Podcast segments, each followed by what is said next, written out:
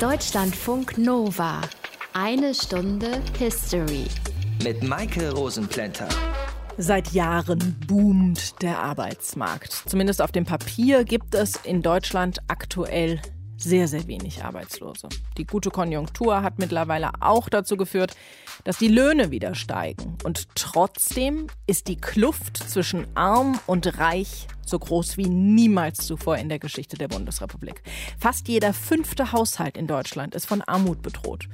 Wenn ich mir das mal überlege, ich wohne in einem Haus mit zwölf Wohnungen. Statistisch gesehen sind darunter mindestens zwei Familien, bei denen das Geld einfach nicht zum Leben reicht. Und noch eine Zahl, mehr als 1,6 Millionen Deutsche gehen regelmäßig zu den Tafeln, um sich dort Lebensmittel kostenlos abzuholen. Tendenz steigend.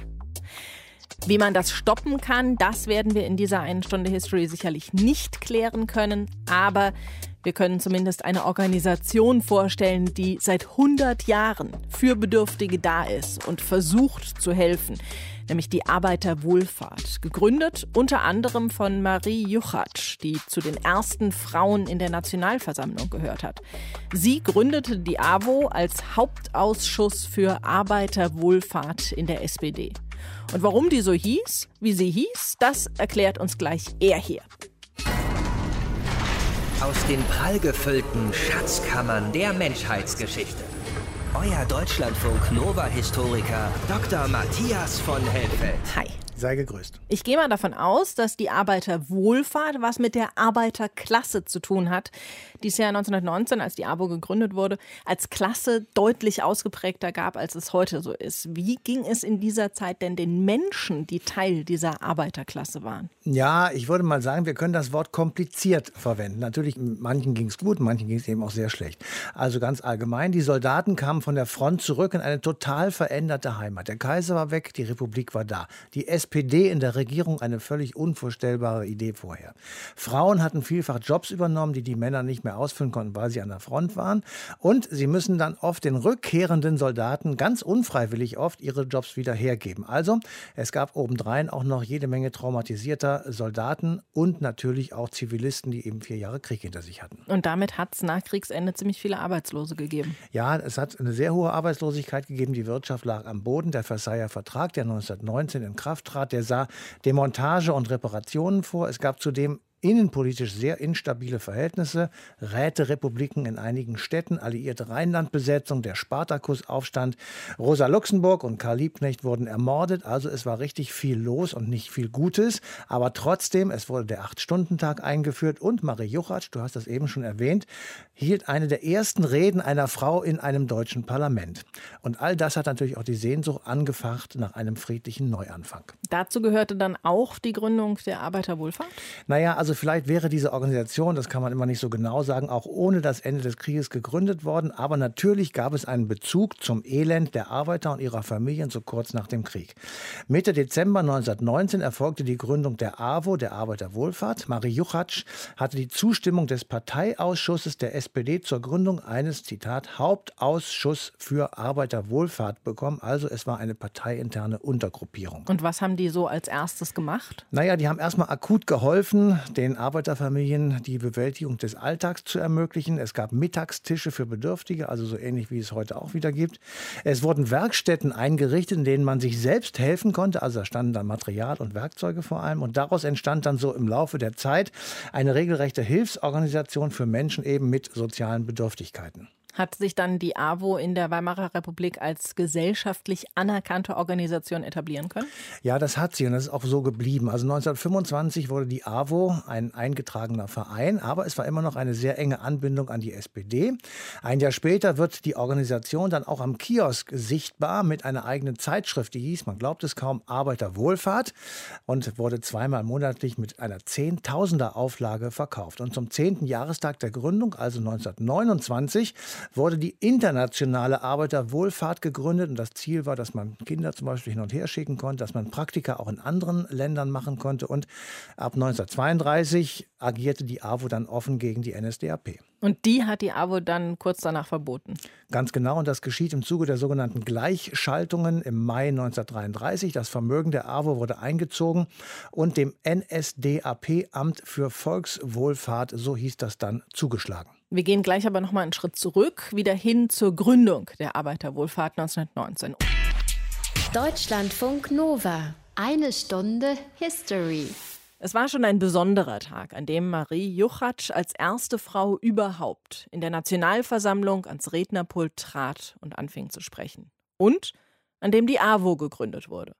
Und weil wir eine Sendung sind, die sich mit Geschichte beschäftigt, haben wir entschieden, dass zum heutigen Thema auch ein historischer Beitrag passt. Und zwar ein Kalenderblatt, das Katja Friebel für den Deutschlandfunk gemacht hat. Marie Juchatz, Fabrikarbeiterin, Schneiderin und als Frauensekretärin im SPD-Parteivorstand, war von 1919 bis 1933 Vorsitzende des Hauptausschusses der Arbeiterwohlfahrt und prägte sie auch später maßgeblich. Mein Vorschlag geht dahin, dass wir innerhalb der Parteiorganisation eine sozialdemokratische Wohlfahrtspflege konstituieren. Ich schlage vor, dass wir zunächst eine Zentralinstanz schaffen, einen Ausschuss, und dass wir dann im Rahmen unserer Bezirke, Landes- und örtliche Organisationen Wohlfahrtsausschüsse bilden. Mit der Annahme dieses Vorschlages von Marie Juchatz war der Weg frei zur Gründung des Hauptausschusses der Arbeiterwohlfahrt und damit zur erstmaligen Organisierung sozialdemokratischer freier Wohlfahrtspflege. Anlass zur Gründung der Arbeiterwohlfahrt waren die drängenden Probleme für die Zivilbevölkerung während der Kriegs- und Nachkriegszeit wie Hunger oder Arbeitslosigkeit. Wenn Sozialdemokratinnen sich auch schon während des Ersten Weltkrieges im Nationalen Frauendienst zusammen mit Frauen aus dem Bürgertum ehrenamtlich betätigt hatten, war freie Wohlfahrt um 1918 doch traditionell die Angelegenheit karitativer oder bürgerlicher Akteurinnen. Sie betrieben freiwillige Liebestätigkeit, wie es im damaligen Sprachgebrauch hieß. Der Reiche oder Wohlhabende gibt dem Armen. Er, der Gebende, steht höher und kommt sich dabei ganz unwillkürlich als der bessere Mensch vor. So Marie Juchatz 1924 in ihren Erinnerungen über die ersten Jahre der Arbeiterwohlfahrt. Zu dieser Demütigung kam der Verlust des Wahlrechts und die dauerhafte Verschuldung, wenn staatliche Unterstützung zurückzuzahlen war. Alle diese Missstände waren für die SPD also Grund genug, sich in jenen Krisenzeiten in der Wohlfahrtspflege zu engagieren, die sie eigentlich für die alleinige Aufgabe des Staates hielt. Der klassenbewusste Arbeiter verlangt vom Staat, als dessen Bürger er sich fühlt und zu dessen Aufbau und Erhaltung er durch Arbeit und Steuerleistung beiträgt, dass ihm in Zeiten der Krankheit und Arbeitslosigkeit, bei Invalidität und Alter ein Rechtsanspruch auf Hilfe gegeben wird, bei deren Inanspruchnahme er nicht das Gefühl haben will, ein Almosen zu empfangen. Jegliches private Engagement entließ den Staat aus seiner Verantwortung, weshalb es das Ziel der freien Wohlfahrt, also auch der Arbeiterwohlfahrt sein musste, sich selbst überflüssig zu machen. Vorbehalte gegenüber freier Wohlfahrtspflege bei den eigenen Genossen und Genossinnen versuchte die Arbeiterwohlfahrt durch das sozialdemokratische Prinzip von Solidarität und Selbsthilfe zu entkräften. Der Arbeiter ist nicht nur Objekt, sondern auch Subjekt der Wohlfahrtsarbeit. Unterstützung fanden bei der Arbeiterwohlfahrt von Anfang an alle Hilfesuchenden. Die zunächst ausschließlich ehrenamtlichen Helfer und Helferinnen waren allerdings bevorzugt SPD-Mitglieder. Neben der Ausgabe von Sachspenden betrieben sie zum Beispiel Nähstuben und Werkstätten, betreuten Kranke, Obdachlose oder ehemalige Häftlinge und sorgten dafür, dass Kinder verreisen konnten.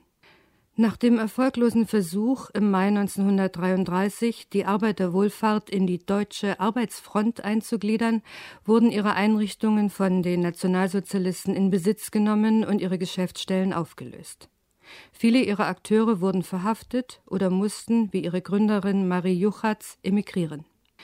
Nach 1945 wurde die Arbeiterwohlfahrt allerdings als politisch unabhängiger Verband der freien Wohlfahrt in Deutschland wiedergegründet. Das Prinzip der Arbeiter-Selbsthilfe wird nicht mehr durchgängig angewandt. Jedermann kann Mitglied werden, egal ob Arbeiter oder nicht. Die Arbeiterwohlfahrt hat sich noch längst nicht selbst überflüssig gemacht, wie es einmal ihr Ziel war. Vielmehr betreibt sie als großes Unternehmen im sozialen Bereich zum Beispiel Tagesstätten für Kinder und alte Menschen, Beratungsstellen, Krankenhäuser und Wohnheime. Katja Friebel war das über Marie Juchatsch und über die Gründung der Arbeiterwohlfahrt. Und jetzt zurück in die Gegenwart. Ihr hört Deutschlandfunk Nova.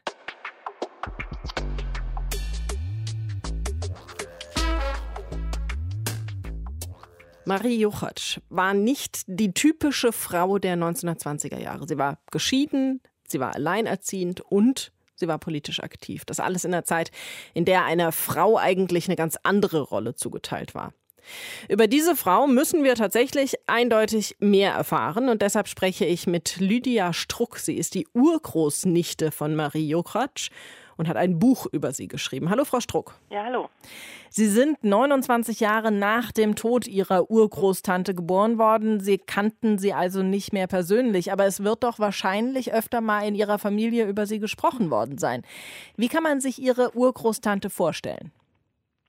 Meine Urgroßtante war eine sehr aufrechte Frau, sehr ernsthaft, gerechtigkeitsliebend, dazu für ihre Zeit sehr mutig und ja immer einen Schritt voraus.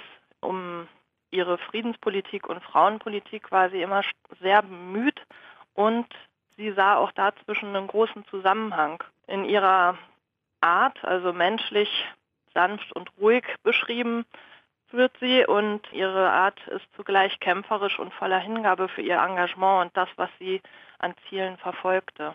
Und wie ist sie dann dazu gekommen, die AWO ins Leben zu rufen? Nach dem Ersten Weltkrieg herrschte in Deutschland große Not und Marie Juchatsch wollte dort auch helfen.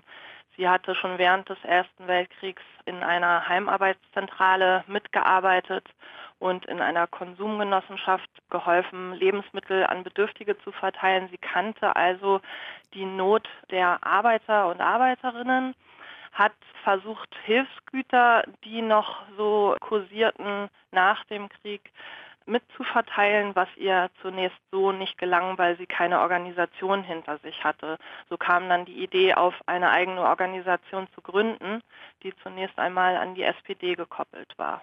Und dann musste sie nach 1933 Deutschland selbst verlassen. Wie ist es ihr dann im Exil erst in Frankreich und dann in den USA ergangen? Ja, sie musste Deutschland verlassen, als die Weimarer Republik durch die Machtergreifung der NSDAP ausgelöscht wurde. Sie wurde von einem Parteifreund kurzfristig gewarnt und hat dann Hals über Kopf Berlin verlassen und ist zunächst einmal ins Saarland geflüchtet, also das französisch verwaltet war.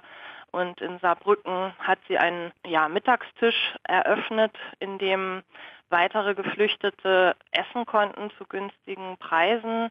Und dort war zugleich so eine Art Treffpunkt für gleichgesinnte politische Menschen. Und dort hat man sich dann also gegenseitig informiert, wie der Stand in Deutschland ist. Man hoffte ja zunächst, dass man bald wieder zurückkehren könnte und dieser Spuk ein Ende haben würde. Aber dem war nicht so. Sie musste 1935 dann weiter fliehen da Saarbrücken dann deutsch wurde und ist ins französische Gebiet des Elsass gezogen. Dort hat sie fünf Jahre lang einen Immigrantenhaushalt geführt und hat sich politisch an den illegalen Arbeiten rund um Emil Kirschmann, ihrem Schwager, gruppiert und mit ihm auch den Haushalt gemeinsam geführt.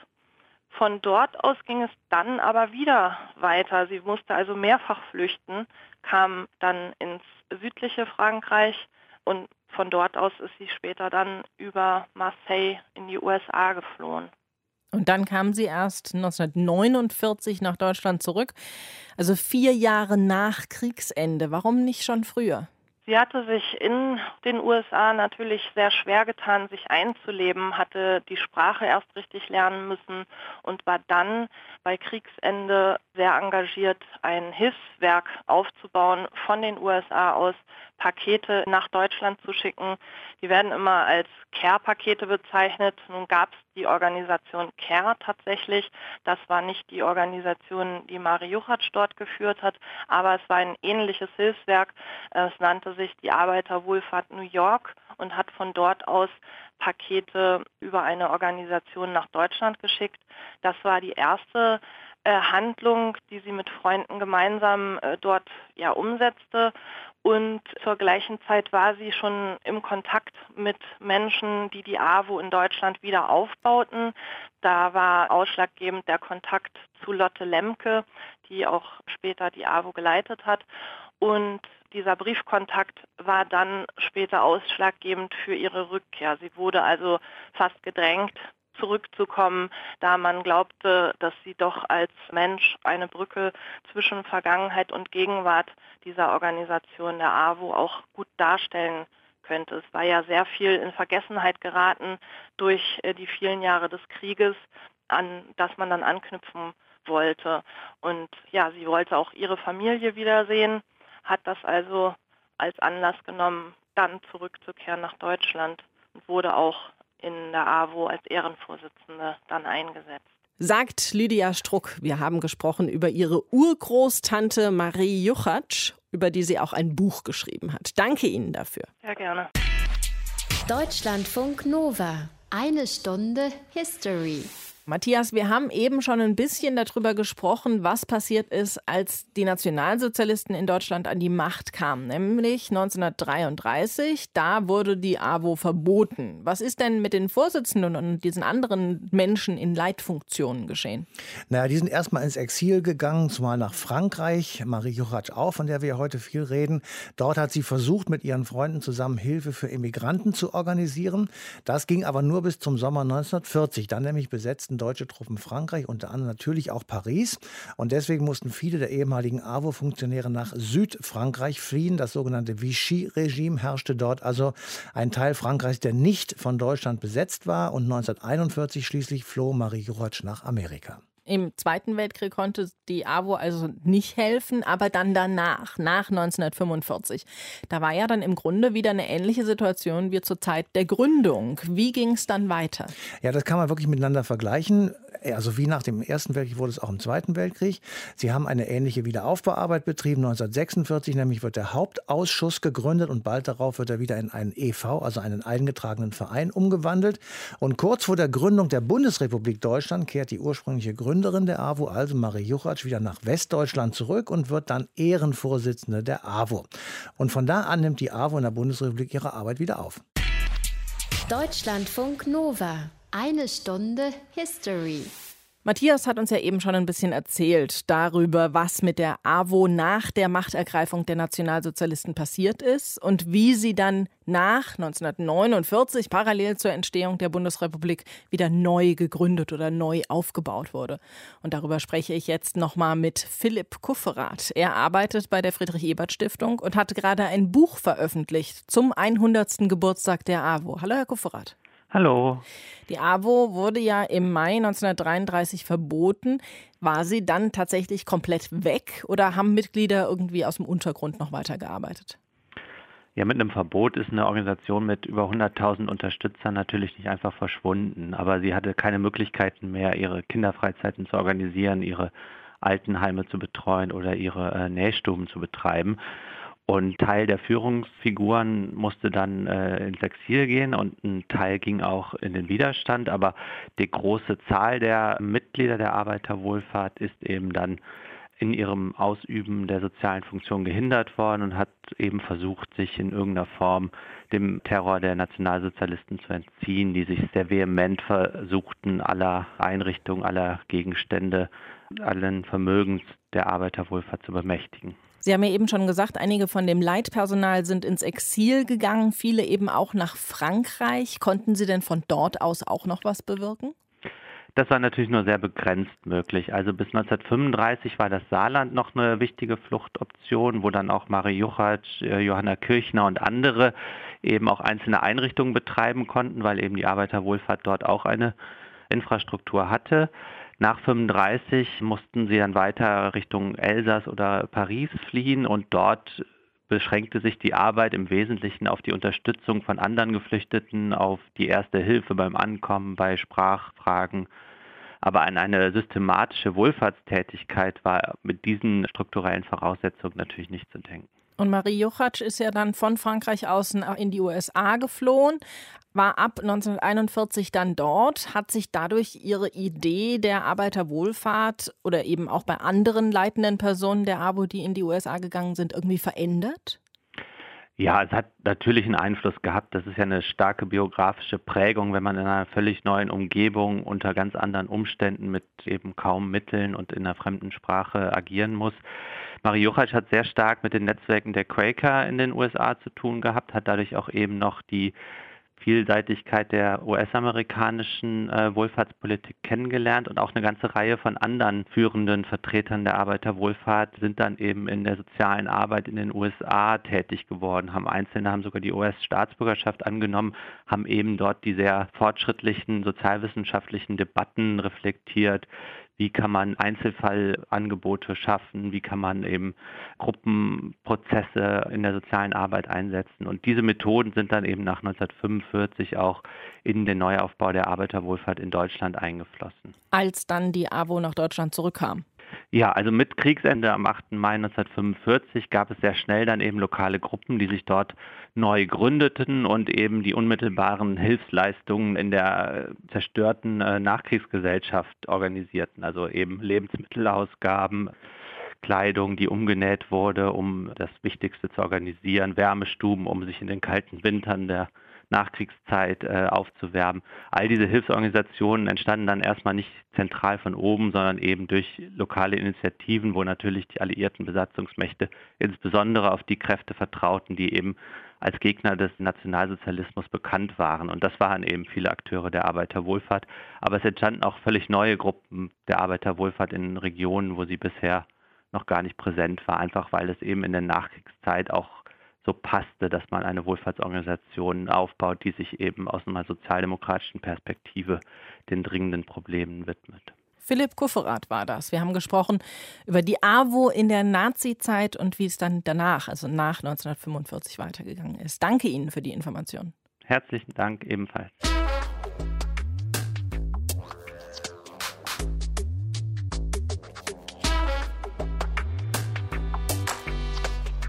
Mehr Arbeitslosenhilfe oder doch eher vielleicht weniger höhere Krankenkassenbeiträge oder hm, doch niedrigere? Und wer soll das eigentlich alles bezahlen? Es ist ja oft gar nicht so einfach, Sozialpolitik gerecht zu gestalten.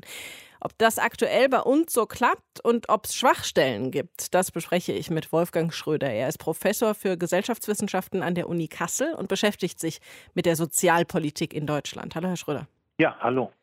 Wo liegen denn heute die Schwerpunkte der Sozialpolitik in der Bundesrepublik? Schwerpunkt ist der Sozialversicherungsstaat, das heißt unsere großen Sozialversicherungen, Krankheit, Unfall, Rente, Arbeitslosigkeit, Pflege. Und die nehmen auch fast zwei Drittel aller finanziellen Leistungen in Anspruch. Das heißt, das sind in unserem System Staaten im Staate, von denen maßgeblich abhängt, wie die Qualität und Quantität des Sozialstaates funktioniert. Daneben haben wir natürlich den Staat mit der Sozialhilfe, mit der Infrastruktur für Altenhilfe, Jugendhilfe und all die Dinge, die für das gute Leben in unserer Gesellschaft maßgeblich sind. Sähe diese Sozialpolitik denn genauso aus, hätte es die AWO nicht gegeben oder welchen Anteil hat daran die Arbeiterwohlfahrt? Für Deutschland ist die Lage ja so, dass wir diese großen Wohlfahrtsverbände eigentlich seit dem 19. Jahrhundert haben. Bei der AWO ist jetzt so, der ist 1919 gegründet worden. Und es gab bis in die 90er Jahre hinein so eine richtige Arbeitsteilung. Das heißt, dass alles, was im Bereich Kinder, Jugendhilfe, Altenpflege stattfand, das wurde meistens von den Wohlfahrtsverbänden und ihren Einrichtungen übernommen. Also die spielen schon für die kommunale Sozialpolitik, für die Selbsthilfe, für die Heime, für die Dienste eine enorme Rolle. Und das ist auch ein deutscher Sonderfall, den es in dieser Form, also dass die Wohlfahrtsverbände hier so eine herausragende Rolle spielen, eigentlich in anderen Ländern nicht gibt. Das hat sich stark verändert in den 90er Jahren. beginnend mit der Pflegeversicherung, wo man dann sagte, ja, das können wir nicht mehr alleine nur den Wohlfahrtsverbänden und ihren Einrichtungen überlassen. Wir brauchen da Wettbewerb, wir brauchen da eine stärkere Berechnung, Verbetriebswirtschaftlichung.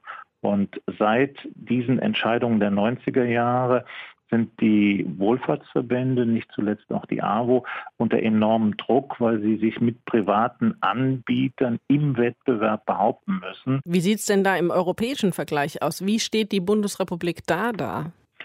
Also insgesamt ist die Bundesrepublik ein ausgebauter, starker Wohlfahrtsstaat, was man auch daran feststellen kann, wie viel Geld wird für soziale Wohlfahrt ausgegeben. Das ist die sogenannte Sozialquote. Und da liegt Deutschland stark im vorderen Bereich, wenn man hier mal so Daten nennen darf. Die nordischen Länder haben so zwischen 25 und 28 Prozent. Deutschland hat 25 Prozent. Und Großbritannien zum Beispiel, das ist der angelsächsische Typ des Wohlfahrtsstaates, der hat 20 Prozent. Und in Europa liegt Deutschland im Bereich der Sozialversicherung ganz vorne. Es gibt Defizite im Bereich der infrastrukturellen Sozialpolitik. Damit ist gemeint, also vor allen Dingen familienpolitische Aktivitäten. Damit sind Aktivitäten in der Jugend- und Altenarbeit gemeint. Und das hängt wiederum mit unserem konservativen Sozialstaat zusammen, weil der hat die Idee, dass alles, was möglich ist, in der Familie geschehen sollte. Und diese Arbeitsteilung, Männer arbeiten, Frauen sind zu Hause für Kinder und Alte zuständig, das ist so seit den 60er, 70er Jahren des letzten Jahrhunderts so langsam aufgeweicht worden. Und insofern ist dieser konservative Sozialstaat augenblicklich in einem Übergangsprozess, der darauf hinausläuft, dass wir auch stärker in diese Bereiche von Altenhilfe, Jugendhilfe, Familienhilfe investieren müssen. Das erleben wir gerade im Bereich der Pflegepolitik, wo Deutschland auch bislang unterproportional wenig Geld ausgibt und nicht die qualitativen und quantitativen Standards einhält, die notwendig sind, um diese große Herausforderung zu bewältigen. Das kann man zum Beispiel daran sehen, wir haben gegenwärtig etwa zweieinhalb Millionen Menschen, die gepflegt werden müssen. Das werden schon in zehn Jahren über drei Millionen sein. Und man bekommt das ja allenthalben mit. Pflegenotstand, wo sollen die Pflegekräfte herkommen? Und da hat die Bundesregierung ja im letzten Jahr die sogenannte konzertierte Aktion Pflege durchgeführt, um diese Defizite anzugehen. Und wir haben vor laufenden Kameras mitbekommen, dass das unglaublich schwierig ist, da wirklich attraktive Arbeitsbedingungen zu bieten und das Ganze dann auch noch gut finanzierbar zu machen. Und dazu gehört auch übrigens die Rente, wo wir ja die Einigung in der Grundrente erlebt haben. Und da steht auch ein wirklich großes Problem dahinter, nämlich das deutsche Rentensystem ist sehr schwach aufgestellt für Menschen, die diskontinuierliche Berufskarrieren hinter sich haben, die im Niedriglohnsektor waren. Das schreibt uns die OECD im Prinzip jedes Jahr aufs Neue ins Stammbuch, dass für diese schlecht aufgestellten Menschen auf den niedrig qualifizierten Arbeitsmärkten dieses Rentensystem keine wirklich auskömmliche Alterssicherung vorsehen. Das wird einer der Hauptaufgaben sein, in den nächsten Jahren hier eine Systemveränderung herbeizuführen. Sagt Wolfgang Schröder, wir haben über die aktuelle deutsche Sozialpolitik gesprochen und welchen Anteil daran die AWO hat. Danke Ihnen für das Gespräch. Ja, bitteschön. Deutschlandfunk Nova. Eine Stunde History. Die eine Stunde History neigt sich dem Ende zu. Zeit für ein Fazit und den Blick ins Heute. Matthias, wir haben ja jetzt viel über die Geschichte der AWO gehört, aber die ist ja gar nicht Geschichte. Die AWO gibt es ja auch heute noch und zwar ziemlich erfolgreich, oder? Das kann man wohl sagen und dahinter ein ganz großes Ausrufungszeichen machen. Die AWO ist einer der ganz, ganz großen Arbeitgeber in Deutschland. Die letzte Zahl, die ich selbst gefunden habe, die hat mich wirklich auch überrascht. Es gibt 333.000 Mitglieder, 212.000 Mitarbeiter und 66.000 ehrenamtliche Helfer und Mitarbeiter. Und Die AWO unterhält 18.000 Einrichtungen mit 3.000 Ortsverbänden. Das ist eine der letzten, wenn nicht die letzte große soziale Organisation, die sich offenbar allergrößter Beliebtheit erfreut. Und was machen die alle so? Naja, also im weitesten Sinne Sozialarbeit, also Hilfestellung für jene Menschen, die sich aus den unterschiedlichsten Gründen nicht mehr selber helfen können. Das geschieht in Heimen und in Wohngemeinschaften, in Tagesstätten oder in Beratungsstellen, in ambulanten Diensten oder in Tageswerkstätten für Arbeitslose. Also, das ist nach wie vor eine ganz große soziale Stütze unseres Landes. Und in der nächsten Sendung sprechen wir über einen der Unabhängigkeitskriege in Amerika. Aber nicht über den im Norden, sondern in Südamerika, in Venezuela, Kolumbien, Ecuador und Panama. Und auch in Bolivien, dem Land, das nach einem der großen Anführer dieser Unabhängigkeitsbewegung benannt ist, nämlich Simón Bolívar. Auch er ist Thema der nächsten Eine Stunde History. Bis dahin euch eine schöne Zeit. Macht's gut. Bye bye. Deutschlandfunk Nova. Eine Stunde History. Jeden Montag um 20 Uhr. Mehr auf deutschlandfunknova.de.